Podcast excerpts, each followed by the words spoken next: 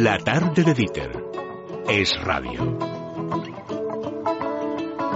Voy caminando hacia el final del túnel, voy buscando aquella luz que me cure y me asegure que tarde o temprano Pasan llegaré. seis minutos de las seis de la tarde, pasan seis minutos de las cinco de la tarde en Canarias. Doña Carmen Tomás, muy buenas Muy tardes. buenas tardes. Don Carlos Cuesta, buenas tardes. Muy buenas.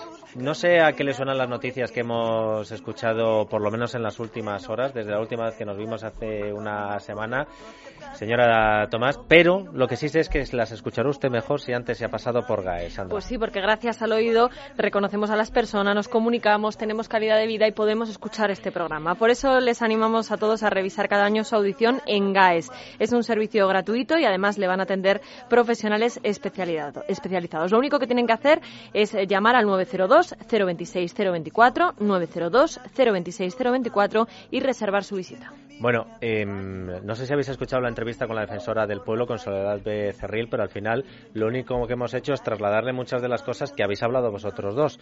Lo de la factura del IVA por Internet, lo del tema de los impuestos, El la- IVA trimestral estaría por ahí también. Sí, sí, el tema de hacer tener la factura por Internet y luego la factura de la luz. Exacto. La factura de la luz que hablasteis vosotros de lo que te puede, el susto que te puede dar o no. En fin, la última que tenemos de Hacienda, yo no sé a vosotros qué os parece, esto de como los eh, policías o guardias civiles que cuanto más multes te van a pagar más, que eso es lo que les mantiene, hacerlo a los inspectores de Hacienda que puedan pagar también confidentes. ¿Cómo lo ves tú, Carmen? Yo hay una parte de lo que se ha conocido que quieren. Es que una cosa es lo que está haciendo Hacienda y otra cosa es lo que quieren los inspectores. Entonces, en lo parte de lo que parece ser que puede mm, tener eh, de contenido ese estatuto nuevo de la agencia tributaria, a mí hay una parte que me parece bien, que es la de desligarlo, o sea, de que haya cuantos menos cargos directamente puestos, pues a quien le va a parecer mal, me parece fenomenal. Eso también lo comparten los inspectores, lógicamente. Cuantos menos nombramientos a dedo, mejor. Y luego, a mí, que una parte del salario sea fijo y otro variable en función de la productividad, pues eso es una cosa que lo conocemos los que hemos trabajado en la empresa privada toda la vida, pues de lo más normal. O sea, vamos a ver, hay una parte por objetivos, y eso lo sabe pues el sector bancario, por ejemplo, muchísimo, por objetivos, y así, bueno, podríamos hablar mucho de lo que son los objetivos de, de la banca, pero bueno, me- eso me parece lógico y racional. Vamos a ver, usted, el que más trabaja, joder, pues algún incentivo tienes que tener, y eso es lo que falta un poco en la administración, que hagas lo que hagas, te van a pagar lo mismo. Entonces, a mí eso me parece bien. Ahora, eh, ya no me parece nada bien el que mm, el- lo que piden los inspectores, que es que puedan ir de incógnito, que yo no sé que necesitan ir de incógnito. Y dos, eh, que, le den dinero para confidentes. Vamos a ver, la agencia tributaria lo que necesita es un buen plan de, de lucha contra el fraude. Y usted tiene que ir a los colectivos donde se sabe de sobra, y ellos lo saben perfectamente, pero lo sabemos los demás, donde hay más fraude. Lo que no puede ser es dedicar la agencia tributaria a tocar las narices siempre a los pequeños contribuyentes para sacar muchos poquitos y cumplir con el este del año. No, mire, usted haga un buen plan y tal. Y a lo mejor para eso, yo insisto, sé que a Carlos no le gusta nada, pero yo creo que si en el nuevo, en la nueva reforma fiscal hubiera deducciones que se pudiera hacer la gente por eh, gastos en los que tú le tienes que pedir la factura al pavo, y ya sabemos de qué estamos hablando, abogados, eh, profesiones liberales en su eh, no vamos a citar a más, pero vamos, dentistas y todo el mundo sabe, y los de la factura sin IVA o con IVA, pues ahí es donde hay mucho fraude. Pues vaya, deje usted de tocar las narices al pobre trabajador que ahí le hacen ya la retención y no puede quitarse nada y no dedique los efectivos a eso. Para eso no necesitas ir ni de incógnito ni nada. Necesitas una buena preparación, un buen plan y seguirlo cada año. No, a mí, a mí la propuesta esa, no, no te creas que me disgusta en sí. A, a mí lo que me disgusta es que yo veo que el sistema fiscal está utilizando a la mayoría de los empleados que tiene en estos momentos la agencia tributaria en labores burocráticas. Entonces, si tú sigues enmarañando, o sea, lo que tú planteas es, es verdad que podría tener sentido. Lo que yo lo que yo haría sería una rebaja general de impuestos y una eliminación absoluta de los trámites administrativos, porque es que aquello es una maraña y lo estamos viendo. A ver, a mí de, de toda esta historia que se ha montado, vamos a ver, a mí me parece muy bien eh, que haya objetivos para el trabajo. De hecho, en estos momentos lo hay. De hecho, fueron transformados en la época socialista y en estos momentos los inspectores reciben aproximadamente un 10% de su sueldo es por unos incentivos. Lo que pasa es que a partir de aquí empieza la historia más rocambolesca que nadie se puede imaginar. Cuando va un inspector a una empresa, ellos tienen una tabla de objetivos. Entonces, para un abogado eh, profesional, liberado, tal, no sé qué, no sé cuántos, que tiene su despacho, ronda entre los 27.000 y los 30.000 euros lo que tienen que encontrarle de fraude.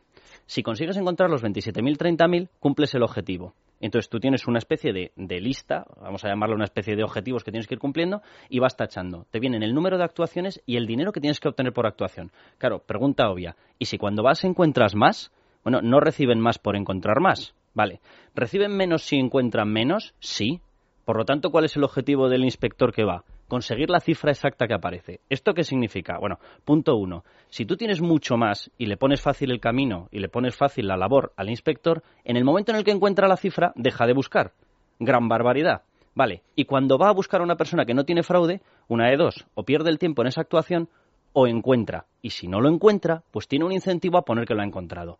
Absoluta barbaridad. Entonces, esta es la forma de trabajar que se desprende del modelo que fue transformado en la etapa Zapatero. Y esto está operando en estos momentos. Así es, una, es una locura. Es que Pero- yo con eso no estoy de acuerdo, por Claro, supuesto. no, no, porque sé, entonces ya sé. resulta Pero que, claro, tienes que encontrarle por narices fraude a ese tío. No. Será que porque has hecho un buen trabajo de cruce de datos, sabes que ahí hay fraude. Es que no te que puedes esto, tocar esto es la línea. Ahora vamos para bingo, ¿vale? Porque cuando hablas con los inspectores resulta que te cuentan que cuando tienen que hacer una actuación en distintas provincias les dicen que no hay dietas por desplazamiento.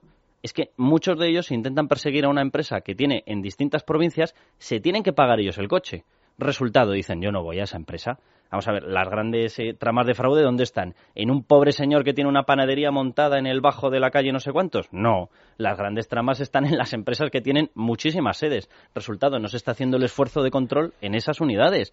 Resultado, te recae todo sobre los mismos. Entonces, en ese contexto de barbaridad y de sistema enloquecido, ahora cogen y les dicen, no, no, ahora os voy a meter un objetivo de un 40% si le sacáis más a los mismos. Claro, y yo es el momento en el que digo, mira, Pero yo más a los mismos bien, no, yo la segunda yo en la Claro. segunda parte tampoco, más a los mismos no. Ahora, Pero es que va a eh, ser más a los mismos, es que el resto de problemas no se están pues solucionando. más a los mismos no estoy de acuerdo. Yo por eso digo que en paralelo tendrá que ser con un buen plan de, de- Mira, fíjate, déjame, déjame que dé un dato. Eh, en el año 2007, que es la, la punta de recaudación que se está intentando mantener en este momento, por IRPF se obtenían más o menos 70.000 millones y por IVA se estaban obteniendo en torno a 50 y pico mil.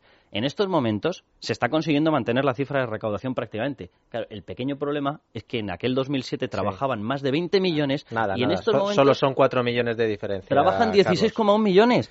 ¿Cómo puedes estar pidiéndoles el mismo esfuerzo en medio de esta crisis a, a 4 millones menos? Bueno, pues entre esos 4 millones hay muchos de nuestros oyentes que han vuelto a llamar a nuestro número de teléfono 91 504 5098 para decir cosas como esta.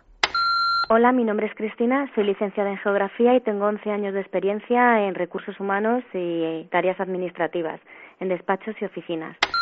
Soy David Valor, tengo 39 años, soy de Madrid. Mi, estoy buscando trabajo de reponedor o auxiliar de servicios, que tengo también experiencia. Eh, tengo grado escolar y tengo una discapacidad de, de un 33% que tengo reconocida la discapacidad. Soy Felipe Gavestani, vivo por la zona de la vaca. He trabajado en correos, año y medio. He trabajado en hostelería, un bar de mis padres, nueve años, en dos promotoras y, y estoy repartiendo propaganda en, por la zona de Pozuelo, Aravaca, Guadilla y Majadahonda. Bueno, pues eh, ya saben ustedes que si tuvieran alguna oferta de trabajo para alguno de nuestros oyentes que han llamado nuestro contestador, al final del túnel arroba eslatarde.com. Y decía el último oyente, Felipe creo que se llamaba, que estaba repartiendo publicidad, pero que tenía experiencia en el sector de la hostelería. Bueno, pues atento Felipe porque igual te interesa de lo que vamos a hablar ahora, Sandra. Sí, porque acabamos de saber que la cadena de franquicias Restalia, propietaria de 100 Montavitos y La Sureña, ha lanzado otra marca, The Good Burger, vende hamburguesas, perritos y algo para picar, pero nace como alternativa al concepto de fast food. Bien, pues ya tiene dos locales, uno en Madrid y otro en Huelva, pero la buena noticia es que este año tiene previsto abrir 40 locales más con la consiguiente creación de empleo. Sara Vega, responsable de comunicación de Restalia. Sara, muy buenas tardes. Muy buenas tardes, ¿qué tal? Estupendamente y por lo que veo vosotros también bien. Antes de que vayáis a crear ya y tener contratada a la gente de Good Burger, yo no sé si me puedes decir a cuánta gente le está dando trabajo Restalia con los 100 montaditos, con la sureña y ahora con esta nueva iniciativa, Sara. Pues mira, en 2013 hemos generado entre pues, eh, empleos directos e indirectos mil puestos de trabajo. Y la previsión para 2014 es que creemos 4.000 más. 4.000 más. En un año. Pues no está nada mal, ¿eh? El ritmo. ¿Y esto cómo lo vais a hacer? O sea, ¿por implantación de franquicia o es, o es empresa vuestra directa con participación de, de la gente que entra con vosotros? Nosotros, mira, nosotros funcionamos con, con régimen de franquicia. Todos nuestros locales son franquicias. Y bueno, el crecimiento es espectacular en la creación de empleo, viene generado por un crecimiento espectacular también en la apertura de locales. En 2014 vamos a abrir 250 locales, 180 de ellos en España y el resto fuera de España. Pero eso es porque tenéis eh, cifras o, perspectivas de que, de que la cosa va a mejorar bastante y que el consumo, o sea, que la gente va a tener un poco más de vidilla. Aunque es verdad que montaditos y tal no son sitios caros, pero bueno. Sí, bueno, nosotros estamos empezando a ver que eh, 2014 no va a ser un año fácil, pero que quizá en 2015 eh, empecemos a ver unos visos de, recuperación, ¿no? Entonces, en esa situación la gente también consume con un poquito más de, eh, de alegría, por decirlo de alguna manera, y entonces nosotros eh, nos estamos preparando para eso, ¿no? Nosotros creemos que la recuperación empezará no tardando mucho, será paulatino y no, no será mañana, pero sí creemos que, va a empezar una época de, y también, recuperación. también tiene algo que ver que ahora, mm, bueno, no sé si los locales en los que van a montarse las franquicias los serán en propiedad o los serán en alquiler, pero es verdad que, claro, hay mucho, mucho mercado de local libre, ¿no?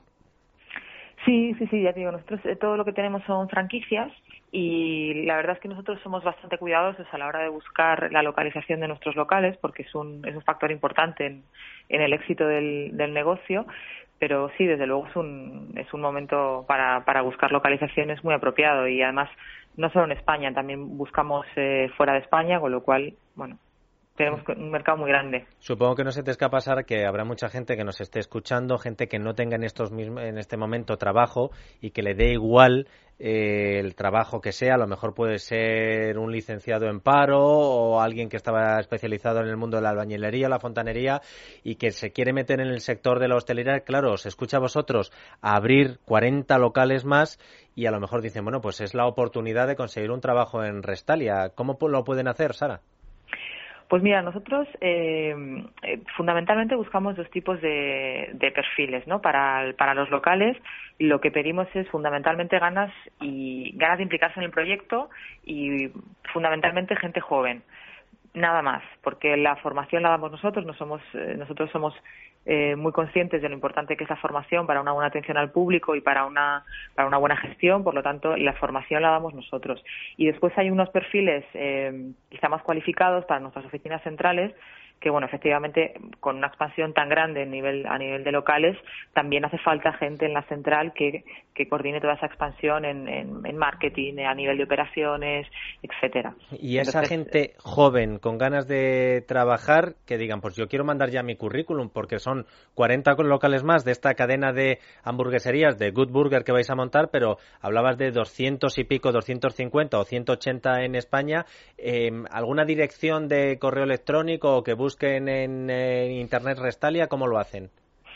Bueno, nosotros eh, tenemos fundamentalmente en la página web información al respecto, pero sobre todo em, en, las propias en las propias tiendas, en las propias aperturas. Ah, amigos, porque... que pueden ir a alguien a un local de 100 montaditos y decir quiero dejar aquí mi currículum o en la sureña. Claro, claro porque además es una cuestión también de cercanía, ¿no? Es mucho más fácil para alguien eh, buscar trabajo en hostelería en, en, su zona de influencia, ¿no? Donde, donde vive.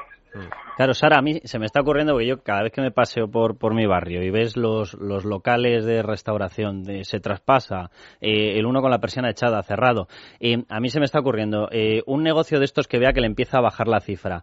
¿Cómo se puede poner en contacto con vosotros y decir, oye, voy a darle un vuelco a esto y en vez de estar intentando mantener una cafetería normal y corriente, oye, voy a intentar montar alguno de los negocios de Restalia? ¿Esto, esto es posible?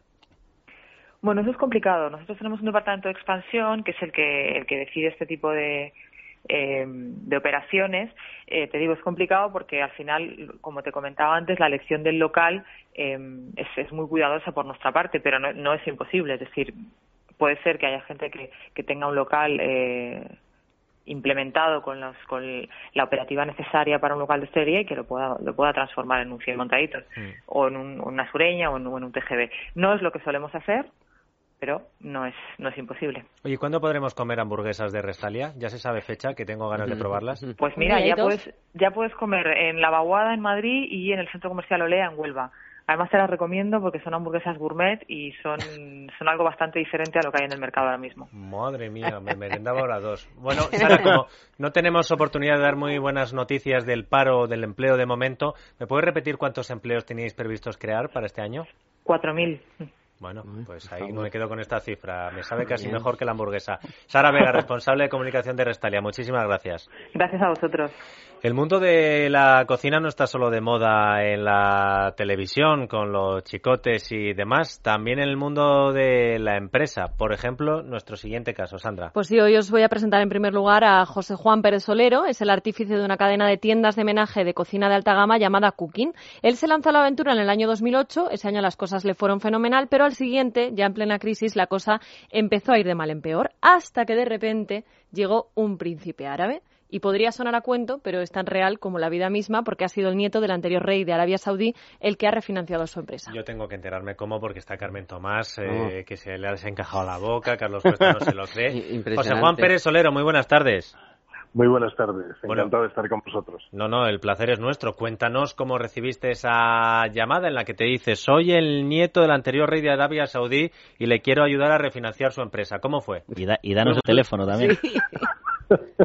es un poquito más largo, pero bueno, el caso es que yo estaba en Barcelona, en la tienda que tenemos aquí, y la jefa de tienda me dijo que eh, una familia árabe había estado por la mañana en la tienda y habían dejado un número de teléfono. Yo llamé a ese número de teléfono y eh, es una persona que me dice, mira, tengo mi, mi yate en el, en el puerto de Barcelona, me gustaría hablar contigo de negocios. Al día siguiente yo fui a verle a, a, su, a su yate, un un bicho impresionante. Te ríes contándolo porque, porque no terminas todavía de creértelo. Sí, evidentemente. Dinos los metros, dinos los metros del barco. Pues yo creo que aproximadamente deberían ser unos 50 metros. eh, y bueno, el caso es que estuve con él tres horas. Eh, la historia continúa en que nos empezamos a escribir. Él me dice que tengo un negocio maravilloso, pero en el sitio equivocado y en el momento equivocado. Y digo yo, me quedo así un poco perplejo y me dice, mira, el sitio equivocado es España. Y el momento equivocado es este, con un 26% de paro, no tienes que tener este negocio aquí, tienes que montarlo en Arabia Saudita donde solamente tenemos dinero y tiempo para gastarlo. Bueno, el caso es que acabé en Arabia Saudita con él, pero eh, la negociación se complicó un poco porque yo quería que él invirtiera en España y él me decía, pero es que si invierto en España probablemente pierda mi dinero. Y yo le, diré, yo le dije, sí, pero es que si no inviertes en España, eh, probablemente yo no pueda dedicar a la, dedicarme a la expansión que tú quieres hacer en Arabia Saudita porque tendré tantos problemas en mi casa que no podría atender el negocio aquí. ¿Y entonces decidió refinanciarte? No, entonces el tema se cortó ahí. Pero una persona con la que yo había establecido contacto en Arabia Saudita me dijo, voy a pasarle tu business plan al príncipe Faisal. Y yo, yo dije, bueno, pues, pues chico, pásaselo, ¿no? no le voy a hacer asco. Sí, están, eh, planeando rodar Lawrence de Arabia, pero con tu versión, ¿eh, José Juan? El, caso es que a las 24 horas de aquello yo recibo un correo en el que este hombre, un afgano que trabaja en Jeddah, me pone en contacto con el príncipe Faisal, su Alteza Real, Príncipe Faisal, y, y, bueno, eh, un tío absolutamente encantador, y me dice, bueno, yo estoy en Nueva York, vente a Nueva York a verme. Yo fui a Nueva York, bueno, hay anécdotas preciosas, pero preciosas. En Nueva York me da la mano y me dice, somos socios. Eh, yo salgo de Nueva York diciendo, bueno, ¿qué está pasando? Pero le llamo a mi amigo afgano y le digo, oye, me ha dicho que somos socios pero en fin, ¿cómo te diría yo? Esto en España o en Europa se traduce en papeles, dinero, en fin. Y me dice, no, no te preocupes, ¿está dado la mano? Y yo digo, sí. Dice, pues si está dado la mano ya está hecho, no te tienes que preocupar de nada. Bueno, el caso es que tres semanas más tarde me vuelven a llamar y me dicen, vente a Dubái. Me voy a Dubái, estoy con ellos allí y en Dubái eh, estábamos reunidos el príncipe, eh, este afgano y yo en una terraza de la, de la, del edificio más alto de Dubái, la Torre Buja al Jalifa, que tiene 860 metros de altura. Eh, eran como las 8 de la tarde, la luna llena, y el afgano dice, Emir, José no cree que seáis socios. Y yo no sabía qué hacer ni dónde meterme. El príncipe se levanta, se pone de pie, me extiende la mano y me dice, te di la mano en Nueva York, pero por si no es suficiente te la vuelvo a dar aquí y ahora. He dado orden a mis abogados de París que se pongan en contacto con los tuyos para que se cierre el acuerdo tal y como tú has dicho. Y esa es la historia. ¿Y has pensado en, mayo de, en, mayo escribir un libro, José Juan? Porque es, es una historia pues de novela. En mayo, en mayo de 2013 eh, se oficializaba todo, entraba el dinero, eh, la compañía cerró el año pasado con un crecimiento del 25%, todo acumulado en el último semestre del año, y este año llevamos una cifra absolutamente récord de un crecimiento del 41% sobre el año anterior. no, no, perdóname Carlos, enseguida te dejo, pero no tendrás el correo electrónico, el teléfono del príncipe Faisal, ¿no, José Juan? Sí, sí, lo tengo. Bueno, en Arabia Saudita hay muchísimos príncipes. Ese es, es uno más, pero es una persona encantadora, eh, con una capacidad maravillosa para, para, eh, para invertir en, en pequeños. Es un business angel. no, no busca negocios multimillonarios, busca gente que realmente esté mm, enamorada del trabajo que está haciendo. ¿Y ya no le metiste algunas partidillas así de, ¿eh? de no, ¿eh? ¿Cómo somos los españoles, Carmen, muy, por muy español. Tengo un negocio muy español, claro. No, esto funciona de la siguiente manera. Te dan la mano porque te miran a los ojos y saben que les dices la verdad. Si hay un solo instante en el que piensan que les puedas estar engañando con algo, con cualquier tontería, todo lo demás se viene abajo. Oye, pero José Juan, eh, eh, muy rápido, coméntanos qué es lo que llegó a enamorarle de tal manera de, tu negocio. O sea, porque es que es como Pues- una especie de pues- flechazo. Y, o sea, que, bueno, pues- ¿qué, qué tenemos pues que sí, hacer? A ver, os voy hasta, a dar, hasta el pues, sospechoso. os voy a dar una Es pista. sencillo, es verdad es que dicen, es verdad que dicen que, lo que tú vendes que- son los Rolls Royce del menaje Sí. del hogar, de la cocina. Sí. Tú, tú tienes que entrar en la tienda de Serrano 203, que está a la altura de Concha Espina. Ahí tengo que ir yo. Es una tienda de 300 metros cuadrados, Ajá. cerca del Hospital de San Rafael. Y eh, bueno, pues entras y te enamoras. Hay mucha gente que, que entra por primera vez, lo primero que hace es sacar el teléfono, llamar a su amiga o su amigo y decir, no te imaginas dónde estoy. ¡Qué tienda! Es increíble, no había visto nunca nada igual. Es una, eh, la verdad es que después de muchos años de refinar el concepto, tenemos algo que es, que es una maravilla. Mm. Pues eh, Mm. José Juan Pérez Solero, fundador de Cooking y amigo ya íntimo y socio del príncipe Faisal. Muchísimas Pues sí. gracias por habernos contado esta Nada. historia de novela que te digo que la tienes que escribir, ¿eh? Sí, no, lo que sí os quiero decir es una cosa, que la fe no se debe perder nunca y que nunca hay que tirar la toalla y que aunque pienses que está todo perdido, ah, siempre, siempre, siempre, si sigues, en el metro siguiente puede estar la solución a lo que estás buscando. Pues mira, en tu honor, un poquito de Lones de Arabia, hombre. José Juan Pérez Solero, fundador de Cooking, muchas gracias, amigo. Venga, a vosotros. Y a ver si esta suerte que ha tenido José Juan la tienen otros emprendedores. Ayer era pesadilla en la cocina, hoy estamos todo lo contrario. Esto es un sueño hecho realidad en la cocina. Y Sí, sí que es bonita, eh, perdona, la tienda es preciosa. Sí. Acabo de entrar.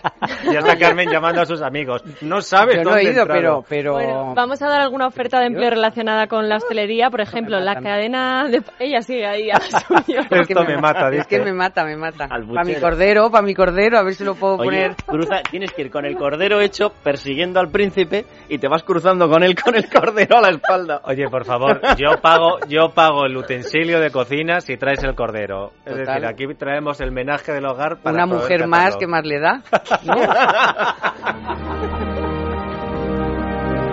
Príncipe Faisal, si nos estás escuchando, Carmen Tomás te acaba de hacer un ofrecimiento. Te digo. ha estrechado la mano virtualmente. A ver, esas Bueno, ofertas de algunas trabajo. ofertas de trabajo. La cadena de panaderías Granier sigue ampliando su presencia en nuestro país y este año ha anunciado la apertura de 50 nuevas panaderías por toda España. Si estáis interesados, podéis entrar en la web de Granier, en la sección de empleo, o si lo preferís, podéis mandar vuestro correo, vuestro currículum al siguiente correo electrónico cv@pansgranier.com. Además, Dieter, acabo de ver ahora mismo en Europa Press que el empresario del jamón Enrique Tomás va a abrir 17 tiendas en Madrid en 2014 y va a contratar a más de 100 trabajadores. Índice Tomás eh, subiendo esto, Pero ¿no? bueno, en serio, el índice Tomás se va a salir ya un momento a otro. Oye, pero que estamos teniendo una sección de lo más gastronómica, culinaria. Bueno, pues hay quien ha dado un paso a más, eh, no ya con un catering y un restaurante. ¿De qué vamos a hablar, Sandra? Pues mira, vamos a hablar eh, con Maite Sanz, que al quedarse en paro decidió montar su propio negocio, buscaba algo que no requiriese una inversión elevada y fue entonces cuando nació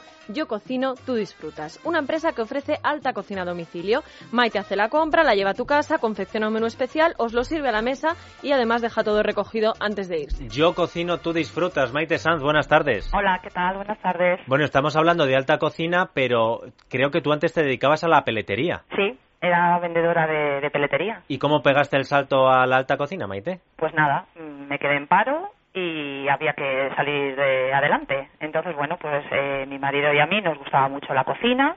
Siempre cocinábamos para los amigos, venían a casa, todos terminaban metidos en la cocina eh, comiéndose lo que cocinábamos. Entonces, de ahí viene nuestro nombre. Yo cocino, tú disfrutas. Y nada, decidimos eh, montar la empresa eh, pensando en aquellas personas pues que tienen niños pequeños, que tienen gente al cuidado y no pueden salir a un restaurante. Y nada, pues manos a la obra, ya llevamos un añito y algo. Y bueno, la verdad es que no nos podemos quejar. Eh, mi marido me ayuda, mi marido tiene su trabajo, pero bueno, me echa una mano cuando lo necesito.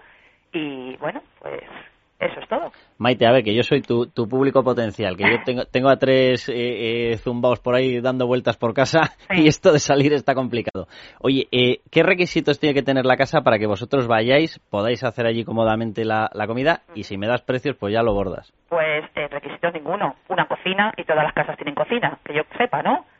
Pues la nada. mía sí, desde luego. Eh, O sea, que no, no hace falta que sea una co- casa grande con nada, su cocina nada, amplia. Nada, para nada, para nada. Yo he cocinado, eh, eh, hemos cocinado en cocinas muy pequeñitas y en cocinas súper grandes. O sea que simplemente tienes que tener una cocina donde hay una placa de vitrocerámica o un horno o un microondas y ya está. O sea Yo, que- yo no lo sabía, Maite, pero Carlos está preparando una cena en su casa para Carmen Tomás, Sandra León y el que te está hablando con Pero respectivas parejas. Puede ir uno acompañado. Pero sábado. Carmen trae el cordero, ¿eh? Yo era lo que preguntaba, que es, No, por pero- ejemplo, iba a preguntar un sábado para un grupo de parejas, de No, amigos, somos de lo ocho. que sea. Por bueno, eso, para. Caíno, Marta Cotarelo, venga. ya somos De 8 a 12. 8 a 12. ¿Cuánto costaría? Bueno, pues eh, en- en nosotros en la página tenemos dos menús, uno a 40 euros y otro a 50 euros. Y luego ten- tenemos una sección que es sin etiqueta, que es todo a base pues de más de picoteo, que cuando ya pasamos un número de comensales, pues a lo mejor eh, es más recomendable la sin etiqueta.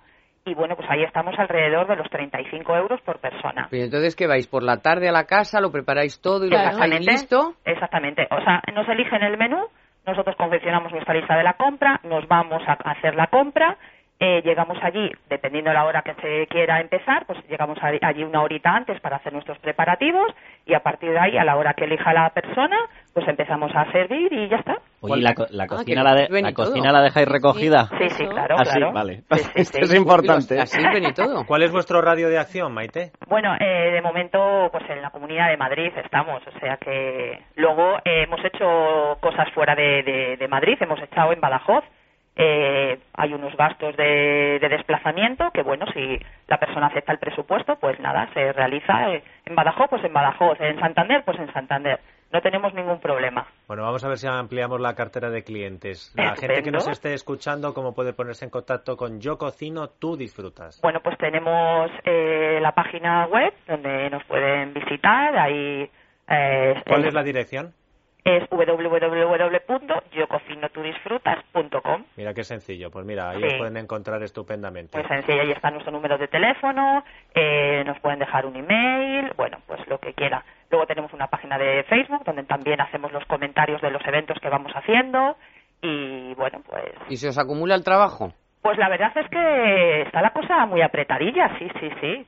Na- eh, salimos la semana pasada en Comando Actualidad y la verdad es que hemos pegado un salto bastante importante. Uy, en Comando Actualidad, ya verás cuando hayas. eh, Empieces ahora, vete a la página de Facebook. A ver si vas a tener que ampliar el negocio, que está Carlos Cuesta ya cerrando fechas. Oye, ¿Para cuándo reservamos? Oye, no, que estaba mirando el menú. Oye, tienes platos. Mira, este para darle hambre a Dieter, que pasa A mucha ver. hambre aquí en el programa. Mira, morcilla dulce en cama de manzana asada. Bueno, eso está Joder. espectacular de bueno, ¿eh? Brocheta, brocheta, eh, brochetas de volador macerados en orégano y vinagre balsámico, que es el volador. mía. El volador es como un calamar. Ah, pescado, sí. oye, pues ti- tiene buena pinta, Oye, ¿eh? te veo que eligiendo, bueno. eligiendo el menú Estoy tienes en el arte, barato, ¿eh? Estoy en el Dejamos barato. que nos Tienes invites, arte, Carlos. Carlos. Ahora, eh, a ver si tienes más arte en lo de estirarte. No, yo para comérmelo, para comérmelo Eh, sí. correcto. Maite Sanz. Oye, muchas Yo cocino, tú disfrutas. A ver si tenemos el placer de conocernos vía Cuando Carlos queráis. Cuesta, ¿vale? Estupendo, cuando queráis. Muchas gracias. Un beso muy fuerte. Tenemos más ofertas de empleo y también historias de emprendedores. Ahora llevamos un nivel imposible. A mí lo de Lores de Arabia me ha dejado Total, eso ¿eh? va, va a costar, me va a costar reponer. Ahora, reconozco que he salivado más con lo de la morcilla esta en un lecho de manzana. Dieter te da la tarde en Es Radio.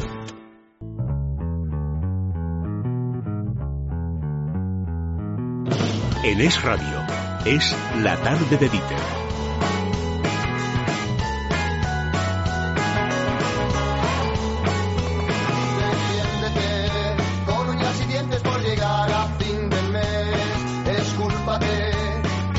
Seguimos aquí haciendo este trayecto camino de un final del túnel que a lo mejor algún día de estos llega y cuando llegue espero que me sorprenda con Carlos Cuesta, con Carmen Tomás, con Sandra León y con el resto del equipo y los oyentes de la tarde de radio. Enseguida vamos a hablar con más emprendedores que tienen historias tan bonitas para contar como las que hemos escuchado ya en estos 40 minutos, pero antes noticias prácticas, oferta de trabajo, servicio público. Pues mira, hay varias sí, muy interesantes. Una que nos ha llamado mucho la atención. Yo no sé si os acordáis de Wosi, que es la aplicación esa en la que se colgó el vídeo de la infanta. Sí, ¿verdad? la, la infanta sí que se acuerda. sí. Bueno, la infanta se acuerda y, y, claro, se le ha dado tanto bombo estos días que les ha venido estupendamente y ahora ya buscan gente para ampliar su plantilla. Los interesados solo tienen que escribir un correo electrónico a wosi arroba wosi.com. ¿Y wosi cómo se escribe? Pues W-O-U-Z-E-E, W-O-U-Z-E-E. Bueno, eh, en nuestra cuenta de Twitter y en Facebook lo pueden Sí. encontrar de forma sencilla. Lo Luego. digo por si alguno que está en Ginebra quiere mandar un currículum ahí.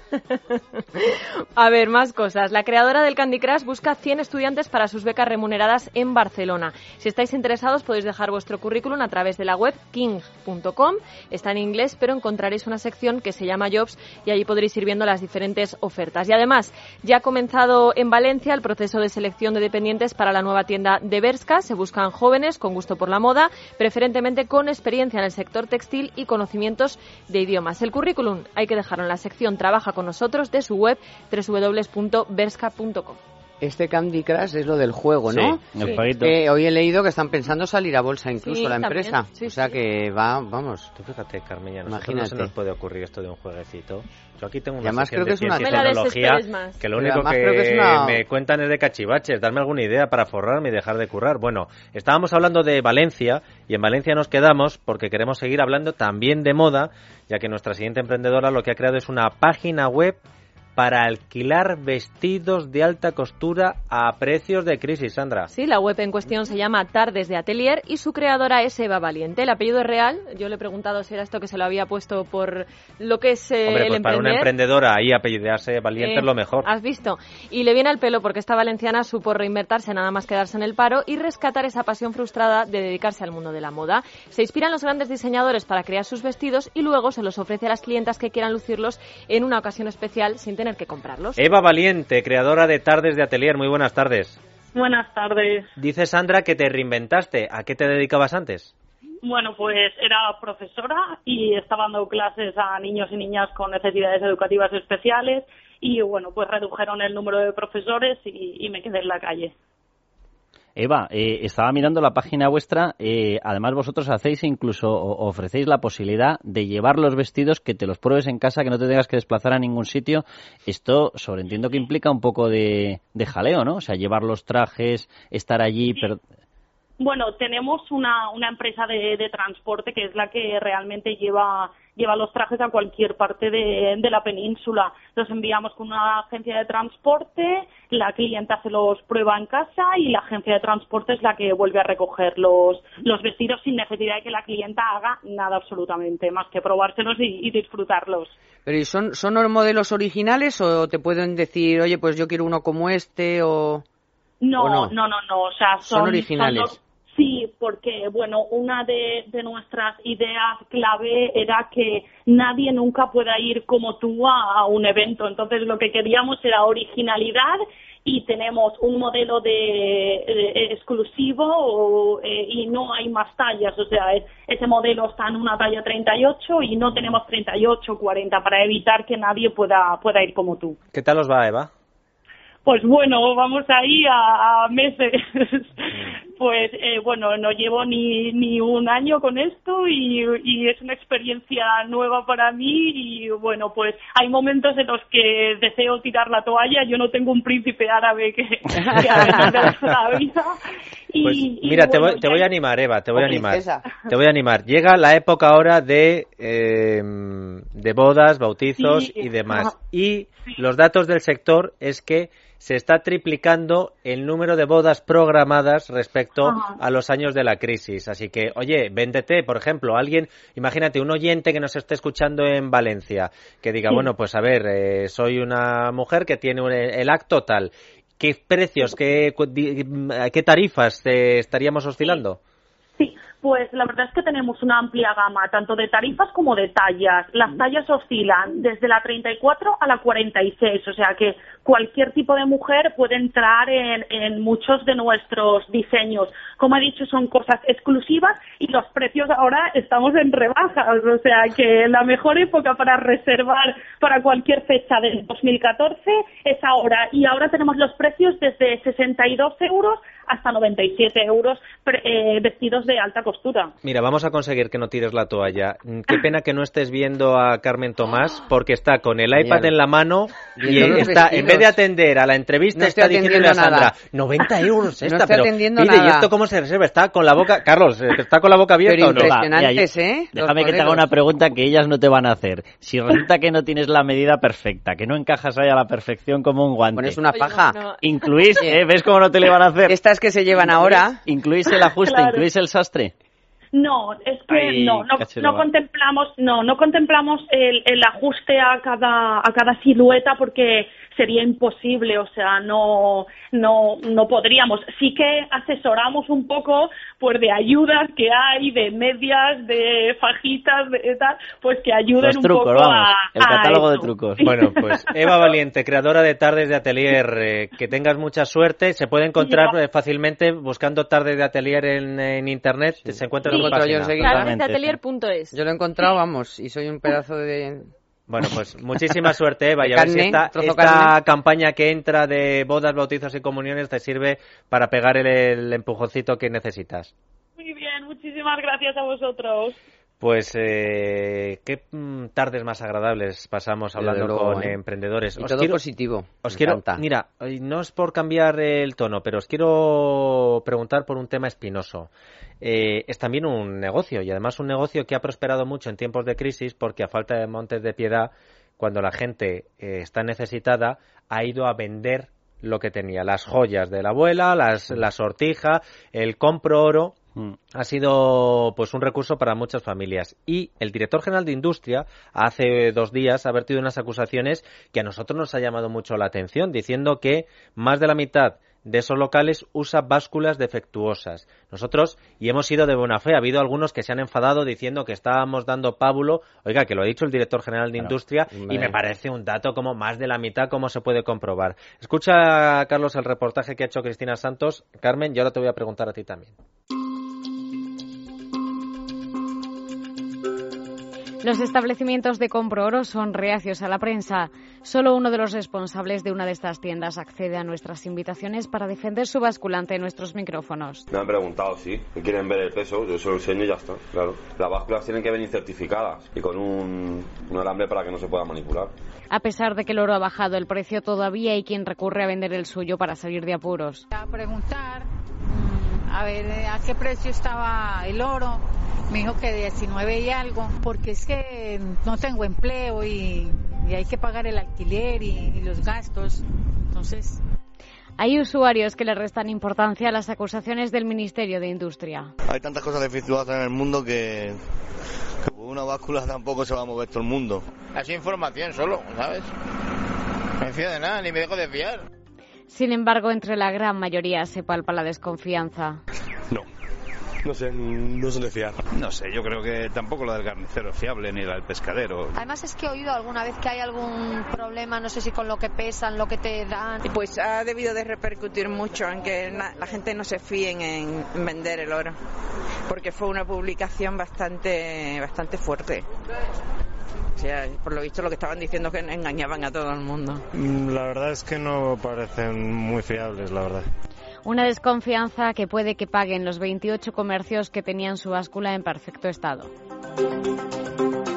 Yo no sé si dice la verdad el director general de Industria o no, si es eh, científicamente comprobado lo que ha dicho, pero a mí me parece que una afirmación de ese calibre tiene que tener algunas consecuencias o o no puedes decir, bueno, la mitad, la mitad no utilizan. Oiga, usted lo ha comprobado, ha denunciado a esas empresas, se han cerrado esos locales porque todos los locales, y son muchos que lo hagan bien, Carmen, pues, a lo mejor pare- están pagando Claro, esa desconfianza pagando, generada desde industria. Yo he leído eso y, y bueno, pues eh, lo- obviamente parece que es un estudio serio. Pues si es un estudio serio tendrá luego sus repercusiones, supongo yo, en, precisamente como dices tú, pues en el cierre de esos locales, en la advertencia de, de que esos locales no pueden Y en seguir destacar cuáles son los locales en buenos. estas circunstancias y tal. Ahora, que ahí, claro, mm, yo cuando lo leí me, me di cuenta de que hay gente que se aprovecha de la gente, o sea, eso está claro, o sea, ahí hay gente que se está aprovechando de la pobre gente que va pues con sus joyas de toda la vida, a lo mejor heredadas de su madre o esto a saber, para comer ese día o pagar la calefacción, a eso no hay derecho, o sea, hay que ir con el, pero claro, hay que ir con la ley. Sí, pero no tirar la mano, piedra y no, esconder no, la con mano, la ley en la mano y En vez de una estadística, abre expedientes. Eso Yo es. creo que es mucho Eso más útil. Eso ¿sabes? es. Bueno, estamos hablando de gente, alguna, supongo que la minoría, que se aprovecha. Y ahora vamos a hablar de gente que ayuda a otra gente. Por ejemplo, Fernando Barberá, que es promotor de la iniciativa y fundador de la Asociación de Compañeros Solidarios de Almería. Don Fernando, buenas tardes. Buenas tardes. Bueno, eh, ¿cómo funciona su iniciativa para que la gente que nos escuche le pueda ayudar? Bueno, nosotros somos un grupo de amigos que viendo lo que estaba cayendo, pues decidimos formar una asociación. La llamamos Compañeros Solidarios de Almería, puesto que estamos aquí. Y Nos ha, nos ha llamado mucho la atención esto de la barra de pan pendiente. ¿En qué consiste la barra de pan pendiente? bueno, es muy fácil. Nosotros para contactar con la gente, yo soy del barrio de la Cañada de San Urbano de Almería, entonces para llegar a la gente, lo que propusimos era que en una de las tiendas que compramos el pan habitual, hablar con ella, con la propietaria y decirle que por qué no, no ofrecía una oferta para que pudiera ir la gente a pagarla y después cuando nosotros salimos los domingos, pues dárnosla. Entonces nos ofreció tres barras un euro. Entonces la gente solamente tiene que ir a la tienda y decir, mira, vamos a comprar tres, o te dejo pagar una oferta para la asociación AXA. Y esa fue la mejor idea que tuvimos. Ah, no, pues no es una mala idea. Aquí en Madrid lo que yo había visto, Fernando, es el café pendiente, que tú llegas a un bar y dices, bueno, pago mi café y dejo este café pendiente por si alguien necesitado viene a tomarse Mm. un café. Pero esto de la barra de pan también me parece una idea muy buena y sobre todo que se hayan sumado a la iniciativa empresarios del sector. Sí, gracias a mucha gente con tiendas, pues vamos, nos van donando artículos. Bueno, pues a ver si se suma más gente. Creo que tú eras camionero, que ahora estás jubilado y que has decidido montar esta asociación, ¿no? Sí, yo y, dos amigos más decidimos montar esta asociación porque éramos y somos voluntarios de Cruz Roja, salíamos en la unidad de emergencia social y vimos que, hacía falta salir, que por ejemplo aquí los domingos eran uno de los comedores sociales que hay y hay muchas personas que quedan desatendidas, por lo cual era el mejor momento para echarse en adelante. Qué gran gente para un gran país. Fernando Barbera, promotor de esa iniciativa y fundador de la Asociación de Compañeros Solidarios de Almería. Un abrazo muy fuerte y gracias por ser como sois. Gracias. Pues oye, yo cada día... Qué salgo- cantidad de gente que ayuda, ¿verdad? Yo es que salgo de esta sección con una energía, no sé si es por el índice de Tomás o por todas las historias que hablamos, Por sobre todo... cosas. No, pero sobre Por todo por ver la, la materia gente, humana que hay claro. aquí, los recursos humanos. No, y, cuesta. y ver las ganas que tiene la gente por pegarle poco que- portazo ya a esta historia de la crisis. Que a poco que facilitaran un poco los trámites y las cosas y tal, hay cantidad de gente que está ahí. Tú imagínate este camionero jubilado que dice, pues mira, yo necesito ayudar, en vez de estar ahí eh, viéndolas venir, Carlos Cuesta, Carmen Tomás, hasta la semana que viene. Hasta la Hasta próxima. el sábado. Hombre, A el mejor programa de la economía mundial. ¿Dónde y cuándo? A las dos y media en el radio, por favor. Sábado. Se escucha en el informativo. Y además luego viene ahí. cuesta. Hombre, Ahí estamos. La alegría a la huerta. La alegría a la huerta en ¿Que os Mena. vais a pegar o no vais vamos, a pegar? siempre nos No nos pegamos, pegamos porque nunca. siempre estoy rodeada de cenizos. ¿Por qué no con lo vamos a cual- pegar? Bueno, como ha dicho el, Parecemos ami- Pimpinela. como ha dicho el amigo del príncipe. Faisal, no dejen ustedes de soñar. Hasta mañana a las 4. no sepa. Los hilos del corazón mueven mi marioneta. No puedo ni quiero ser aquello que no soy. Prefiero seguir presente allá por donde voy.